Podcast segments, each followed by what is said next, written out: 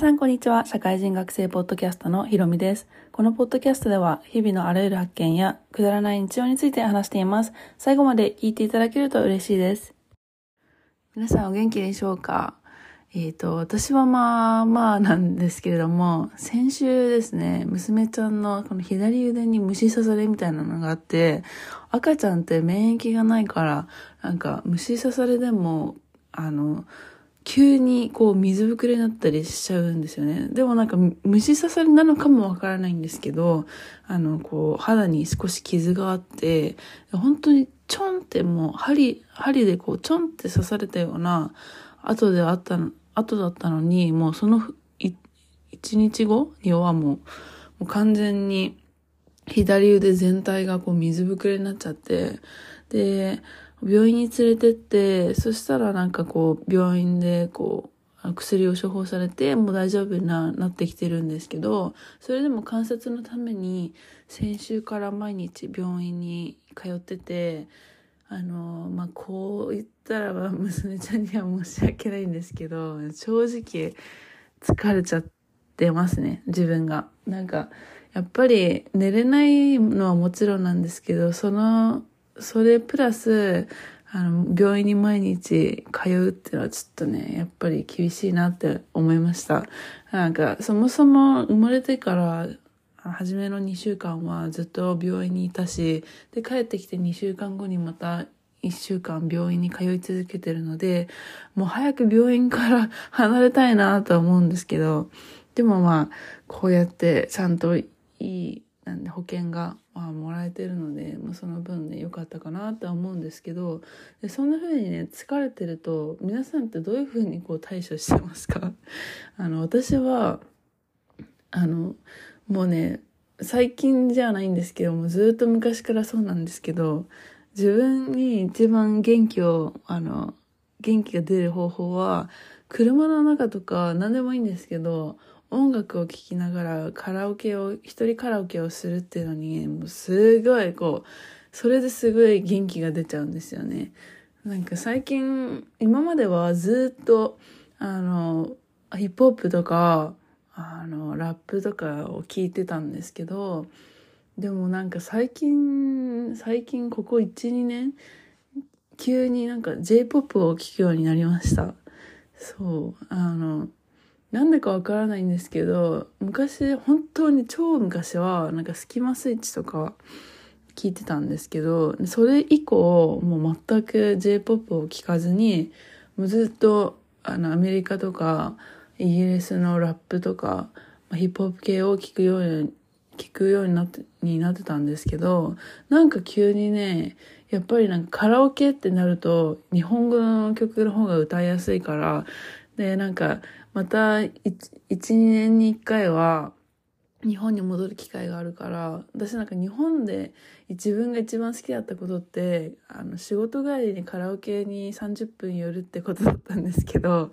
で、それで歌える曲がないと、やっぱりこう、あの、あれ、なんか、あれじゃないですか。まあ、自分の中ではね、歌える曲がないとと思って、じゃあなんか J-POP 聴いてみようと思って、あの最近、まあ、この12年聴くようになって去年も日本に帰った時にあのカラオケに行ったんですけどもうそれで頑張って歌って じゃあまたその曲を更新しなきゃってことであのあの最近またねあの音楽聴くようになってます。それでやっぱね私の中では、まあ、さっきも言ったんですけど、なんかスキマスイッチ昔聞いてたんで、なんかやっぱバラード系が自分は好きで、その日本の J-POP ってなると。だからね、なんかユーリっていう人がいるんですよね。なんかユーリさんっていう歌手がいるんですけど、なんかその方のドライフラワーって曲を2年くらい前、1、2年くらい前に多分リリースされて聞いたんですけど、もうめちゃくちゃ良くて、でも、その歌詞を、歌詞を丸ごと、あの、覚えて、車の中でその曲をかけて、自分で熱唱して、で、元気になって、はい、じゃあまた、あの、娘ちゃんと、娘ちゃんのお世話頑張るか、みたいな感じなんですよね。なんか そう、なんかさっきも、あの、一人でドライブ行ってて、なんか音楽、もう爆音でかけて、で、自分でカラオケ、一人カラオケを車の中でしてたんですけど、なんかアメリカってなんか車社会だからこう一人一人が車を持っててでその車の中でなんか自分の世界を作れるからなんかその分車社会って、まあ、環境には悪いけど自分的にはいいなってすごい思ってて日本とかだったら電車とかあの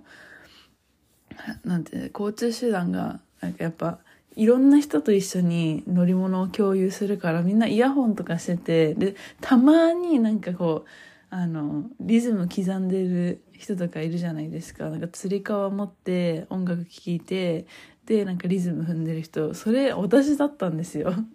なんかたまになんか口も多分動いてたかもしれないんですけど口ずさんで。でなんかノリノリでみたいな。それはなんか多分自分だったんですけどそれをもっともっともう思いっきり歌っちゃってでなんかリズムを頑張って踏んじゃうっていうのはもうなんか車の中ではできるなんか唯一のこうなんか自分になれる瞬間みたいな感じだったんでそうなんか そういうふうにあの最近してます。ちなみに今、あの、次、カラオケに行ったら絶対歌いたいなって曲があって、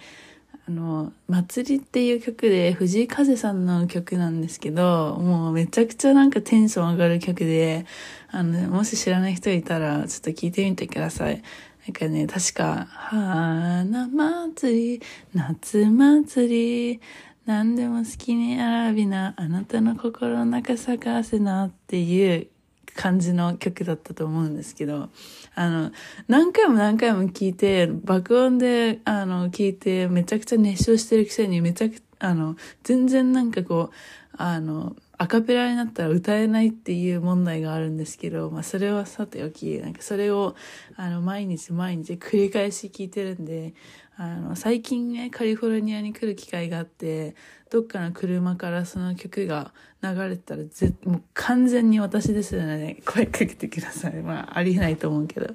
なんかアメリカで面白いなって思うのは、みんなその車の中での空間があって、その熱唱して、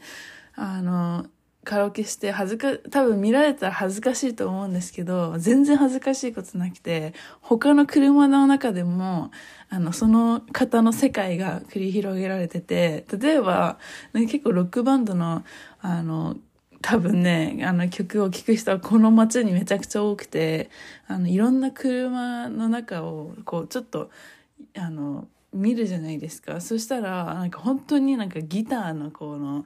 あなんていうのジェスチャーをしながら歌ってる女性とかいるんですよねいっぱい。だからなんか車ごとにいろんな世界が広がってて私はもう J-POP のあのカラオケの世界を広げ繰り広げてます。そうそうやってね自分をこ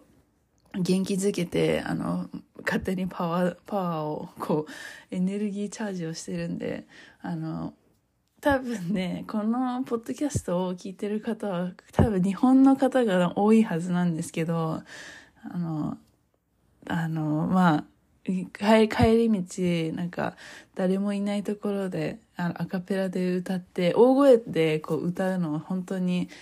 あの、ストレス発散になるので、ちょっと試してみてください。